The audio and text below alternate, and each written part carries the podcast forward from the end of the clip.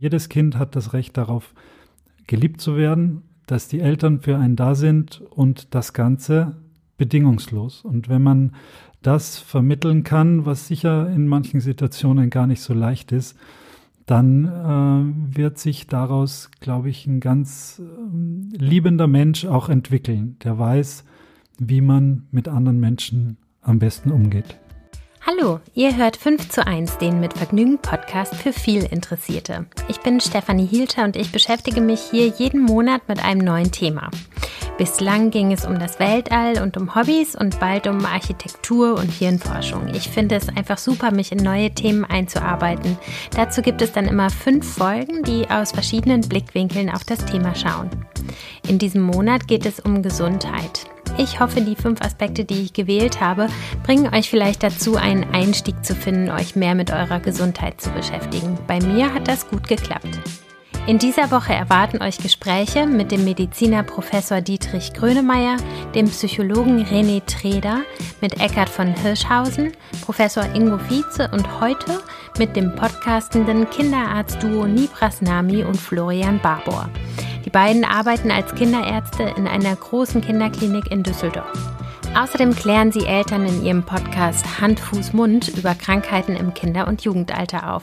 Ich freue mich, dass Sie heute bei 5 zu 1 sind. Der Sponsor dieser Episode ist Soul Bottles, damit ihr schön viel trinkt, denn auch das ist sehr gesund. Ich erzähle euch später noch mehr zu Soul Bottles. Jetzt erstmal viel Spaß mit Nibras Nami und Florian Barbour. Also schön, dass ihr da seid. Äh, vielen Dank, Nibras und Florian. Ja, danke, dass wir dabei sein dürfen. Hallo Stefanie. Ja, sehr, sehr gerne. Hallöchen. Vielen Dank. Ja. Ähm, ihr befasst euch ja mit Kinder- und Jugendmedizin und habt auch einen ganz tollen Podcast zusammen, äh, den ich sehr, sehr empfehlen kann. Und ihr kümmert euch um ganz viele Themen, die mit Kinder- und Jugendgesundheit zu tun hat. Wenn man jetzt mal ganz vorne anfängt, wenn man so ein Kind bekommt, dann ähm, fühlt man sich eigentlich direkt in so einer Art Spannungsfeld. Also auf der einen Seite handelt man total intuitiv und weiß, was für sein Kind das Richtige ist, aber auf der anderen Seite hat man auch so ein bisschen Angst, irgendwas falsch zu machen oder falsch zu handeln. Könnt ihr mal erklären, warum das so ist?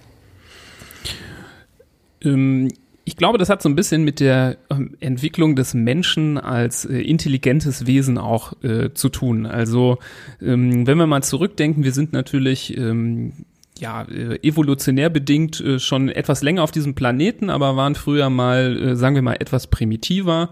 Ähm, früher unsere Vorfahren hatten vielleicht auch gar keine Sprache, mit der sie kommunizieren konnten. Da waren Instinkte ja super wichtig. Ohne Instinkt könnten Kinder nicht überleben, weil ihre Eltern ja nicht wissen würden, was man tut. Und ähm, ich glaube, seitdem man dann ähm, sprechen konnte und äh, sich so Sprache entwickelt hat, kam zu den Instinkt ja auch so die Erfahrung dazu, die so von Generation zu Generation weitergetragen wurde, ähm, was ja schon ein bisschen Spannungsfeld erzeugt, weil vielleicht die Erfahrung ein bisschen gegen deinen Instinkt ist ähm, und du selber erstmal was lernen musst, um äh, ähm, ja, äh, besser zu werden in einem Thema. Und ja, so die letzten ähm, paar Jahrhunderte kommen natürlich immer mehr das Thema Wissenschaft auch äh, mit da rein. Und teilweise ist die Wissenschaft ja so, dass sie dir etwas empfiehlt, was ähm, ja nach deinem Instinkt vielleicht gar nicht äh, ja angesagt wäre. Zum Beispiel ja, Thema Impfung zum Beispiel, ähm, dass ein Kind äh, eine Spritze bekommt ähm, und danach ähm, weint und schreit, das ist ja nicht unbedingt etwas, was ja äh, dein Instinkt unbedingt dir sagt. Aber die ähm, Wissenschaft und die Erfahrung bringt, äh, bringt dir ja das Wissen, dass du ähm, das vielleicht mit dem Kind besser machen solltest. Und das erzeugt zum Beispiel so ein Spannungsfeld, wie du das schön beschrieben hast. Es gibt ja Eltern, die eine sehr gute Intuition von Natur aus haben, aber es gibt auch Eltern, die die eben nicht haben. Kann man die irgendwie schulen? Also ich würde gar nicht am Anfang gar nicht so weit gehen, um da von Schulen zu sprechen. Ich glaube, es ist eine gewisse Einstellungssache, ähm, die uns da ganz unvorbereitet trifft, wenn man ein Kind bekommt. Und auf der einen Seite ist man dieser Intuition ausgesetzt und dem Bauchgefühl, und das ist ja auch gut so, das ist, wie Nibras schon gesagt hat, überlebenswichtig. Und auf der anderen Seite dem gegenüber stehen eigentlich unglaubliche Selbstzweifel. Und diese Selbstzweifel, die beruhen darauf, dass es, dass man das perfekte Kind äh, großziehen möchte. Man möchte den perfekten Menschen erschaffen. Man erschafft gar nichts bei einem Kind. Man, man zeugt das Kind, aber ab dann äh, tut man eigentlich gut daran, das Kind aus den äh, fängen zu lassen und, und groß werden zu lassen und leben zu lassen. Und diese Selbstzweifel, die da aufkommen, dadurch, dass man perfekt sein möchte, dass man so sein möchte, wie die eigene Mutter war, wie die Großmutter schon war, wie man es in Büchern liest, wie man es im Fernsehen sieht, dadurch entstehen nur Zweifel daran, ob man es eigentlich richtig macht und ob man es nicht anders machen sollte bei seinem eigenen Kind. Und das eigene Kind ist aber ein Individuum und dieses Individuum bedarf einer individuellen Behandlung und ähm, man muss sich dahin geben und leiten lassen, dass man das Kind auch Kind sein lässt und diese Selbstzweifel so weit wie möglich über Bord wirft. Insofern ähm, muss man einfach den Druck so ein bisschen rausnehmen aus dem Ganzen und sich nicht allzu sehr in der Perfektion verlieren, die dann eigentlich äh, vieles verhindert und gar nicht so viel ermöglicht. Okay, aber wenn man jetzt mal äh, das Ganze in Bezug auf Krankheiten nimmt, ähm, wenn man jetzt zum Beispiel keine gute Intuition hat, äh, auch wenn man sich vielleicht bemüht und das alles weiß, ähm, wann der richtige Zeitpunkt ist, irgendwie zum Arzt zum Beispiel zu gehen, ähm, kann das nicht auch zum Problem werden? Du benutzt immer so diesen Begriff Intuition. Ich finde ihn äh, immer so ein bisschen, oder ich finde ihn in dem Zusammenhang ähm, ja ein bisschen schwierig, weil ähm, wir vieles äh, oder die Medizin baut ja auf vielen Sachen auf, die eben gar nicht so durch Intuition entstanden sind, sondern durch äh, ja, sagen wir mal, brutales Ausprobieren. So funktioniert ja die Wissenschaft. Also man testet Dinge und äh, lernt mit der Zeit kennen. Ähm, was äh, uns auch weitergebracht hat, sind ja ähm, auch in, in der Renaissance hat das ja schon angefangen mit der Untersuchung von ähm, Gestorbenen. Ne? Dass man, wurden ja die ersten Sektionen gemacht. Selbst hier Michelangelo hat äh, Körper angefangen zu untersuchen.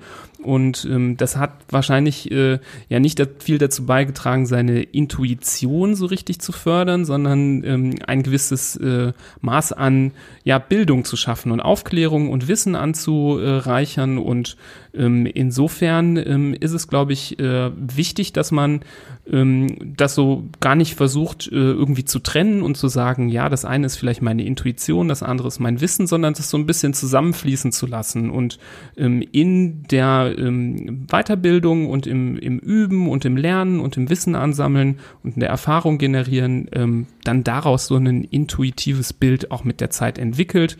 Und dazu gehören, hast du vollkommen recht, auch so ähm, gewisse Themen, die man als, ähm, ja, sagen wir mal, junge Eltern auch mit der Zeit ähm, ja, trainieren und lernen muss. Was aber heutzutage einerseits einfacher ist denn je durch, äh, durch das Internet, durch die Medien etc., aber es ungleich schwerer ist, daraus eine qualitativ hochwertige Information für sich selbst rauszuholen, die für die eigene Situation auch zutreffend ist. Es gibt wahrscheinlich, ich weiß nicht, ob es noch irgendeine Frage gibt, die im Internet nicht beantwortet wird. Aber ob sie richtig beantwortet wird, das hm, ist im Einzelfall dann gar nicht so klar. Insofern, das ist ja zum Beispiel Hauptanliegen unseres Podcasts auch, dass wir versuchen, möglichst viel Aufklärungsarbeit zu leisten und möglichst den, mhm. Die Hintergründe von Erkrankungen, von medizinischen Aspekten etc. da, da dem Otto Normalverbraucher sozusagen ähm, darzulegen und äh, so Informationen an den Mann und an die Frau zu bringen, die dann zu Hause mit dem eigenen Kind, das vielleicht krank ist, vielleicht nicht krank ist, ähm, auch weiterhelfen. Welche Gefahren kann das auch bergen, wenn man jetzt zum Beispiel irgendein Symptom beobachtet und das einfach bei Google eingibt und dann eine undifferenzierte Antwort bekommt? Na, meistens äh, kriege ich ja äh, eine schlimmere Situation ähm, aufgetischt, als ich sie eigentlich zu Hause habe. Also wenn ich jetzt ähm, ein Kind mit Kopfschmerzen zu Hause habe äh, und ich google Kopfschmerzen, dann bin ich innerhalb kürzester Zeit bei wahrscheinlich der festen Überzeugung davon, dass es einen Hirntumor hat. Die Möglichkeit besteht grundsätzlich, äh, theoretisch und auch praktisch, aber die Wahrscheinlichkeit ist dermaßen gering und die Wahrscheinlichkeit, dass es doch etwas anderes ist, um ein Vielfaches höher, äh, sodass erstens die, die Beeinflussung des eigenen Handelns, Handelns natürlich ein Problem ist. Auf der anderen Seite, wenn es umgekehrt ist, wenn ich ein Symptom vielleicht nicht richtig deute, das aber einen ganz ernsten Hintergrund und eine ernste Grunderkrankung äh, dahinter steckt, dann kann es natürlich auch sein, dass man äh, Dinge übersieht und dann vielleicht sich nicht zum rechten Zeitpunkt Hilfe holt, sondern ähm, noch ein bisschen zu lange wartet mit äh, vielleicht auch ganz schlimmen Konsequenzen. Das kann schon vorkommen. Gibt es denn irgendeine Faustregel für Eltern, wann sie mit dem Kind zum Arzt gehen sollten? Das kann man, glaube ich, so pauschal nicht äh, beantworten, weil es ähm, zum Beispiel vom Alter des Kindes abhängt, ähm, von den Symptomen. Ich würde das vielleicht noch ein bisschen aufgreifen, was der Florian gerade gesagt hat. Ähm, ich finde, man kann das gut vergleichen mit einem Puzzle. Also wenn ich dir ein Puzzlestück vorlege und ich frage, wie sieht das gesamte Bild aus, wirst du das anhand von einem Puzzlestück in der Regel nicht ähm, erklären können oder nicht herausfinden können. Und so ist es, wenn man jetzt ein Symptom googelt, ein Puzzlestück. Ähm, wenn ich jetzt äh, sagen würde, dieses Signal ist, ähm, ich könnte natürlich jetzt sagen, ja, wenn das Kind ohnmächtig ist, dann musst du definitiv zum Arzt. Es gibt aber auch äh, subtilere ähm, Zeichen und ich würde mir vielleicht für diesen, diesen Punkt ähm, dieses Puzzle, Puzzlebild ein bisschen weiterdenken und das auch an Hörer und Hörerinnen weitergeben, dass man eben dieses Gesamtbild immer versuchen muss zu betrachten. Also zum Beispiel, ähm, typischer Fall ist das Thema Fieber. Da wird häufig gefragt, bei welcher äh, Temperatur muss ich denn jetzt zum Arzt gehen? Und das lässt sich alleine schon nicht so gut beantworten. Es gibt Kinder, die zum Beispiel 40 Grad Fieber haben, aber noch durchs Wohnzimmer krabbeln und spielen. Ähm, das sind durchaus auch Kinder, die mit Fieber ruhig zu Hause bleiben können, die vielleicht nicht zum Arzt gehen müssen, weil es vielleicht ein leichter Virusinfekt ist. Es gibt aber auch Kinder, die können 38,0 haben, also nicht mal nach Definition Fieber. Wir würden das ja in der Regel erst ab 38,5 wirklich Fieber nennen. Ähm, die sind aber richtig krank, denen geht es sehr, sehr schlecht. Ähm, die äh, vom Allgemeinbefinden ähm, sind die echt miserabel drauf. Und dann würde man zum Arzt gehen. Also man sieht an dem Beispiel Fieber, dass so eine pauschale Antwort darauf sehr, sehr schwierig ist.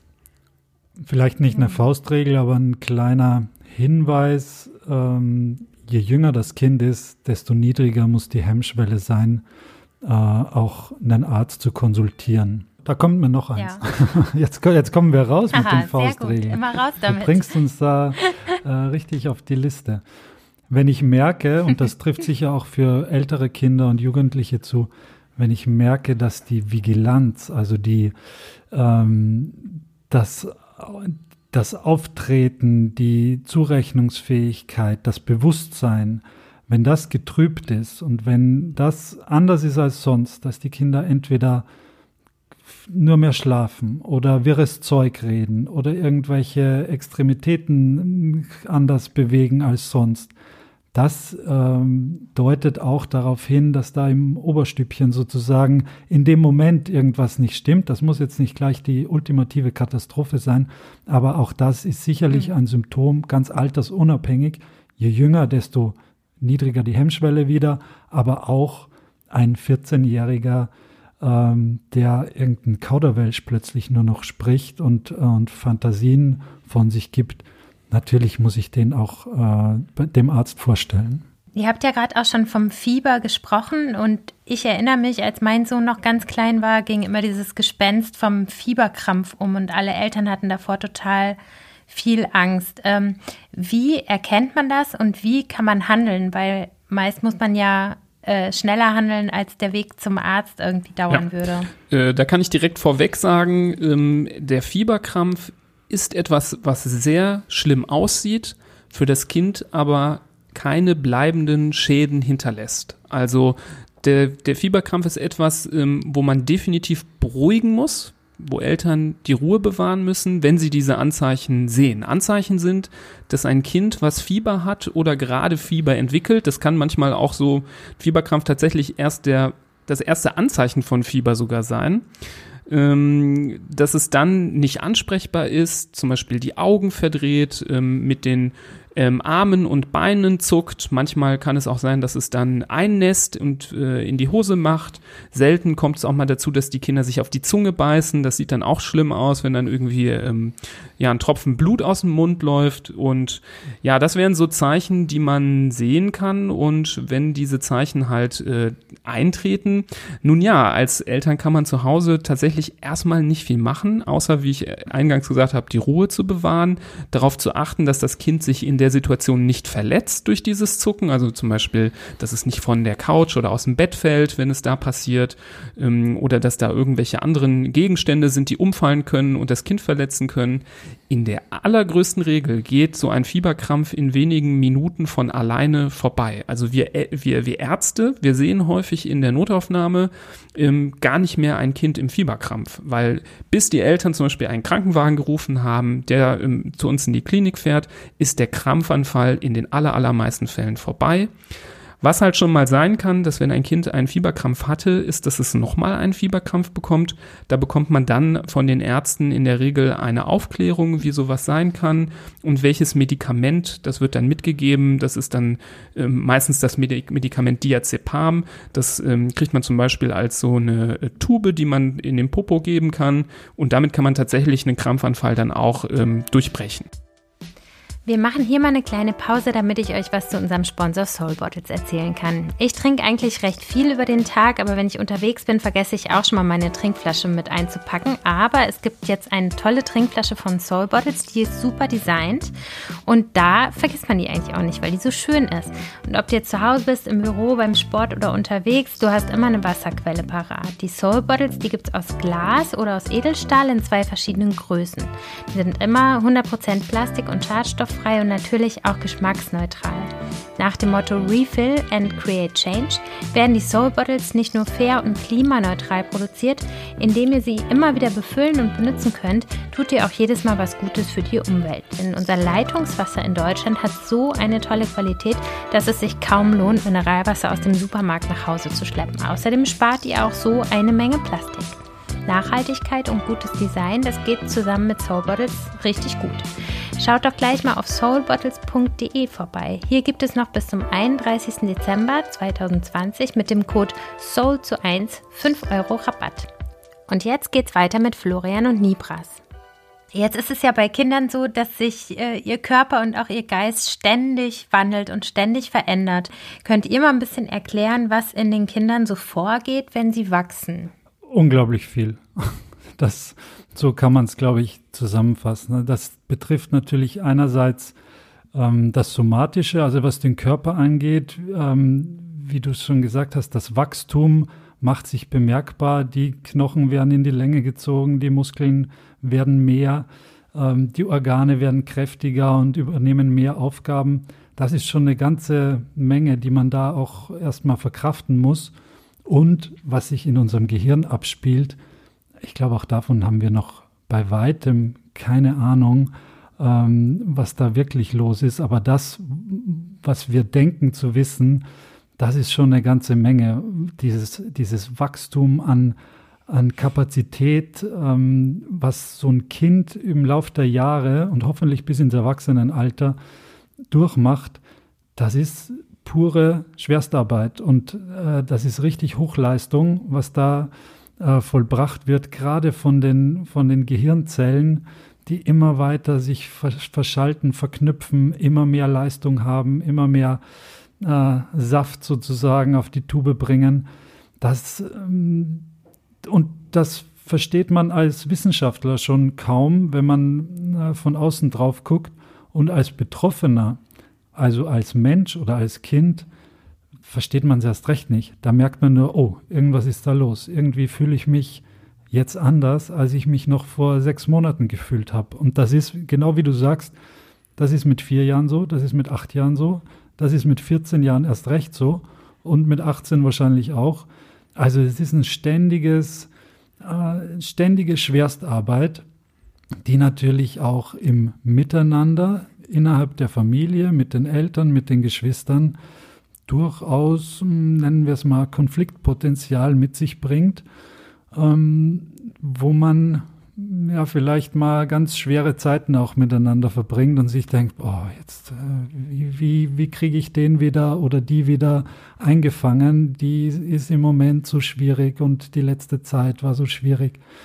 Ich glaube, da ist ganz viel Einfühlungsvermögen, ganz viel einfach Geduld. bedingungslose Liebe und Geduld genau notwendig um, um diese Phasen unbeschadet zu überstehen. Wir, wir erleben das immer wieder in der Klinik, auch wenn wir keine, ähm, jetzt nicht in einer psychologisch äh, Schwerpunktklinik arbeiten, aber wir erleben das immer wieder, dass wenn genau solche Phasen schiefgehen, wenn da die Familien zerrüttet werden, wenn sich da die Wege trennen, das sind manchmal ähm, Sprünge, die lassen sich nicht mehr, nicht mehr ohne weiteres kitten. Und dann führt eins zum nächsten und das sind wirklich ganz äh, dramatische Schicksale. Die beginnen manchmal einfach mit äh, einer Vorpubertät, äh, die dann wirklich schief geht auch. Also diese Reibung, die es gibt zwischen Eltern und Kindern, die hat doch sicher auch eine Funktion, oder? Klar, also im Endeffekt bildet es das Kind zum eigenständig lebenden Menschen aus. Das ist ja, ich glaube, ich vergleiche das alles immer auch mit dem Tierreich. Wir sind ja, wir sind ja Säugetiere, ähm, genauso wie die Selbstzweifel, über die wir am Anfang gesprochen haben. Die haben zwar wir Menschen, aber ich wüsste jetzt keine Löwenmutter, die Selbstzweifel hat, ob sie ihr Junges denn richtig aufzieht in der Savanne. Und genauso ist es hier. Die, die, auch die Tiere, die, die Jungtiere sozusagen, die üben sich an den Erwachsenen, an den Geschwistern aber auch und werden so ähm, immer, immer größer, immer widerstandsfähiger, äh, immer flexibler. Und auch das, genauso ist es bei Kindern. Die wollen natürlich auch ja, Grenzen austesten ist so ein ganz äh, schwieriger Begriff auch, weil man erstmal definieren muss, ob es überhaupt Grenzen gibt oder ähm, wo die, wer die Grenzen eigentlich festlegt. Aber dadurch, dass es da immer wieder auch zu ja, so ein bisschen Reibungen und Konflikten kommt, die man aber gemeinsam lösen muss dann. Aber so ähm, macht man, so entwickelt sich ein lebensfähiger Mensch, der dann irgendwann mit 18 oder 20 äh, in die Welt ziehen kann und sagen kann, okay, jetzt stehe ich auf meinen eigenen Beinen und jetzt versuche ich es alleine.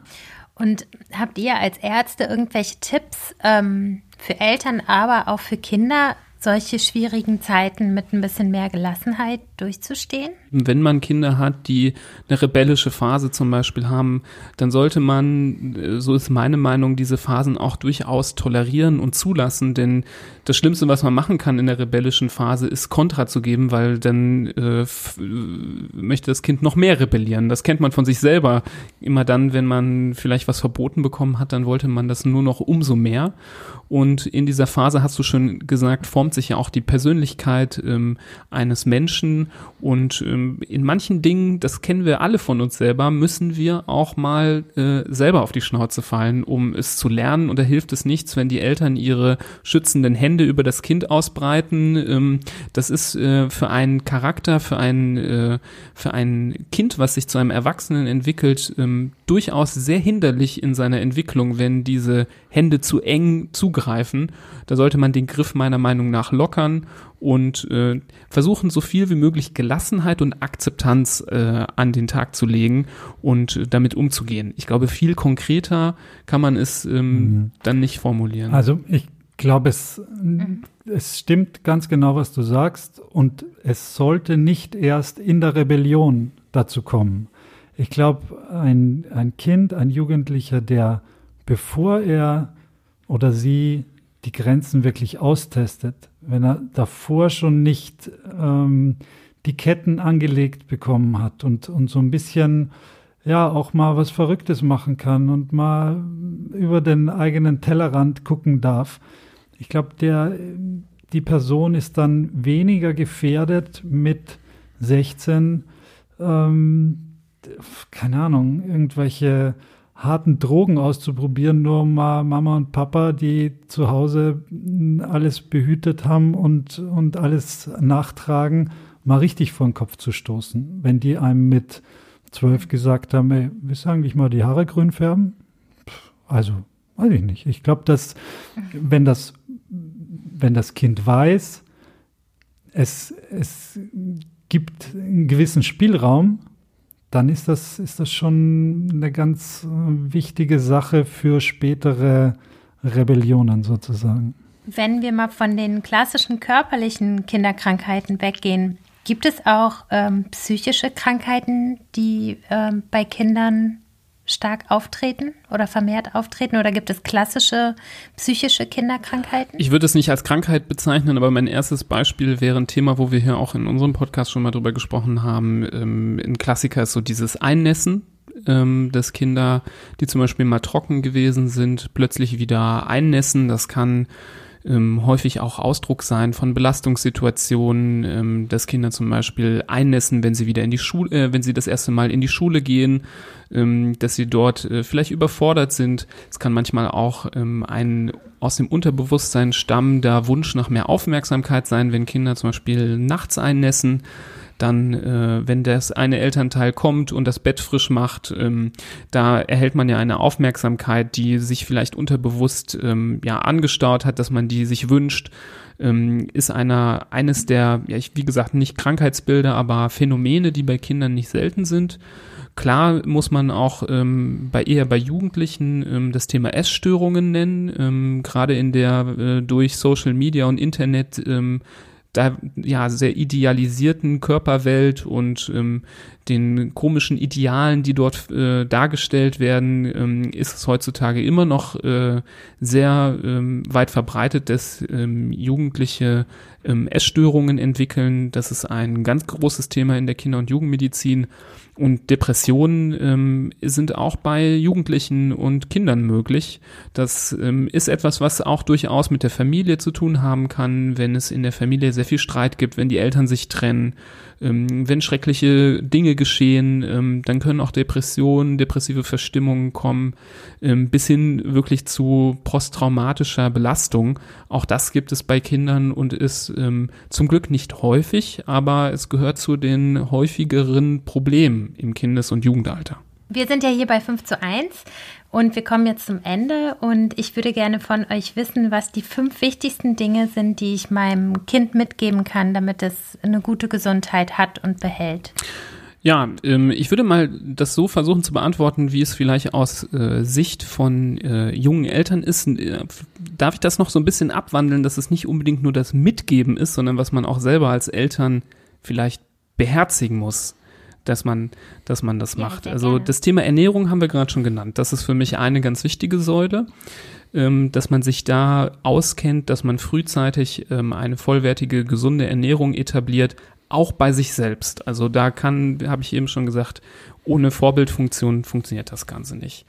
Das Zweite, was ich finde, ähm, was Eltern äh, unbedingt machen sollen, um ein Kind gesund ähm, in die Erwachsenenphase zu bringen, ist, ähm, das finde ich gehört äh, dazu, wird viel zu selten gemacht, dass äh, alle Eltern sich auskennen sollten im Bereich äh, Notfall.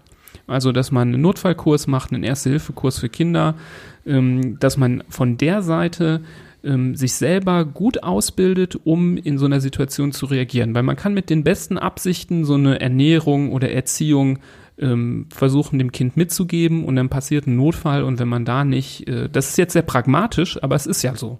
Wenn ein Notfall sich ereignet und man dann nicht Bescheid weiß, dann waren die Mühen vorher ja leider, muss man so sagen, umsonst. Deswegen finde ich, sollten Eltern das definitiv mitnehmen, gerade wenn es um das erste Lebensjahr geht, ähm, wo es ein erhöhtes Risiko für diesen sogenannten plötzlichen Säuglingstod gibt ähm, da sollte man wirklich geschult sein und ähm, das auch ruhig, während so ein Kind äh, ähm, immer älter wird, auch ruhig mal wiederholen. Also nicht nur einmal und dann ist gut, wenn man das Gefühl hat, ich weiß nicht mehr so gut Bescheid, ruhig nochmal machen. Das, äh, jeder Euro, den man da investiert, ist gut investiert.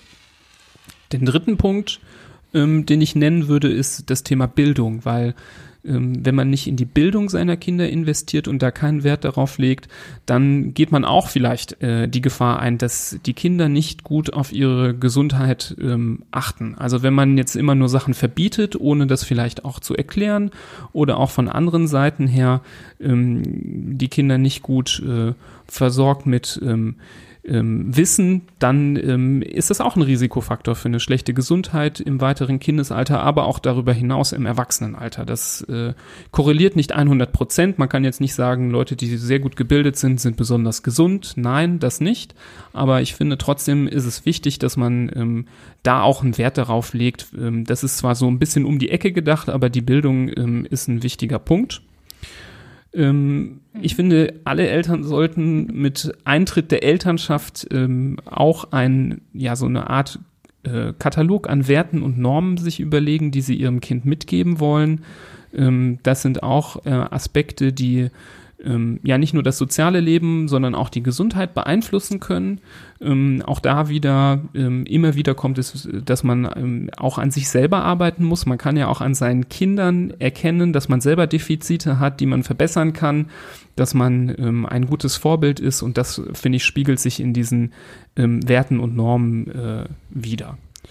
Und als fünftes, das schließt so ein bisschen an deine äh, an, deinen, an deine Fragen an, was ist, wenn das Kind sich entwickelt, wenn es sich verändert, wenn es ähm, rebelliert, wenn es in die Pubertät kommt. Ich glaube, da ist ganz, ganz groß der Punkt ähm, Akzeptanz. Also, dass man Kinder auch akzeptiert, wie sie sind, dass man auch mal ähm, gewisse schwierige Phasen zulässt, ähm, da so gut es geht, ähm, ja nicht komplett laissez-faire, aber dass man ein bisschen ähm, zurücktritt und sagt, ich äh, lasse hier auch mal Situationen zu, wo ja, das Kind oder der, das, äh, der fast erwachsene Mensch ähm, auch mal selber einen Fehler begehen darf, um daraus zu lernen, weil wir wissen das von uns, ähm, wir haben auch nicht alles sofort richtig gemacht und Fehler gehören einfach zum Leben dazu und dass man als Eltern mit der Zeit auch die Coolness entwickelt, dass man eine solche Akzeptanz zulassen kann. Ich glaube, das ist auch sehr, sehr wichtig, so mhm. um den fünften Punkt voll zu machen. Also entweder müssen wir zwei von dir rausschmeißen oder wir müssen das Ganze sieben zu eins nennen. Ich hätte nämlich auch noch zwei.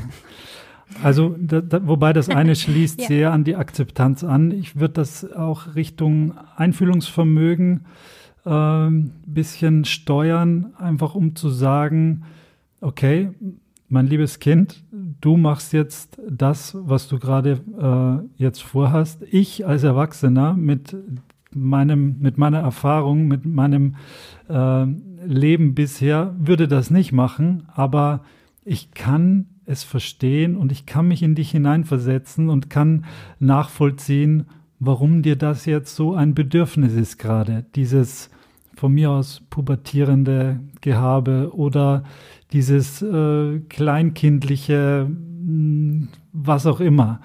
Ähm, was, glaube ich, viel dabei hilft, ähm, das Kind so zu nehmen, wie es ist. Und da sind wir jetzt wieder bei der Akzeptanz. Ähm, und damit viele Situationen nicht so eskalieren lässt, wie es vielleicht unter, unter anderen Umständen dann äh, zustande kommen würde. Und das siebte ist, das ist jetzt kein kinderärztlicher Aspekt, äh, sondern eher ein menschlicher Aspekt. Äh, das klingt jetzt ganz kitschig und ganz ähm, äh, rührend, aber das ist die Liebe zu den Kindern und das ist vor allem die bedingungslose äh, Liebe zu den Kindern, die sie sich verdient haben und wo sie ein Recht drauf haben. Jedes Kind hat das Recht darauf, geliebt zu werden, dass die Eltern für einen da sind und das Ganze bedingungslos. Und wenn man das vermitteln kann, was sicher in manchen Situationen gar nicht so leicht ist, dann äh, wird sich daraus, glaube ich, ein ganz äh, liebender Mensch auch entwickeln, der weiß, wie man mit anderen Menschen am besten umgeht. Vielen Dank, Florian, für diese super schönen abschließenden Worte und auch Nivras, dass ihr euch so viel Zeit genommen habt und ähm, erklärt habt, was in Kindern vorgeht, was Eltern wissen müssen und wie ein äh, gelungenes Zusammenleben aussehen kann.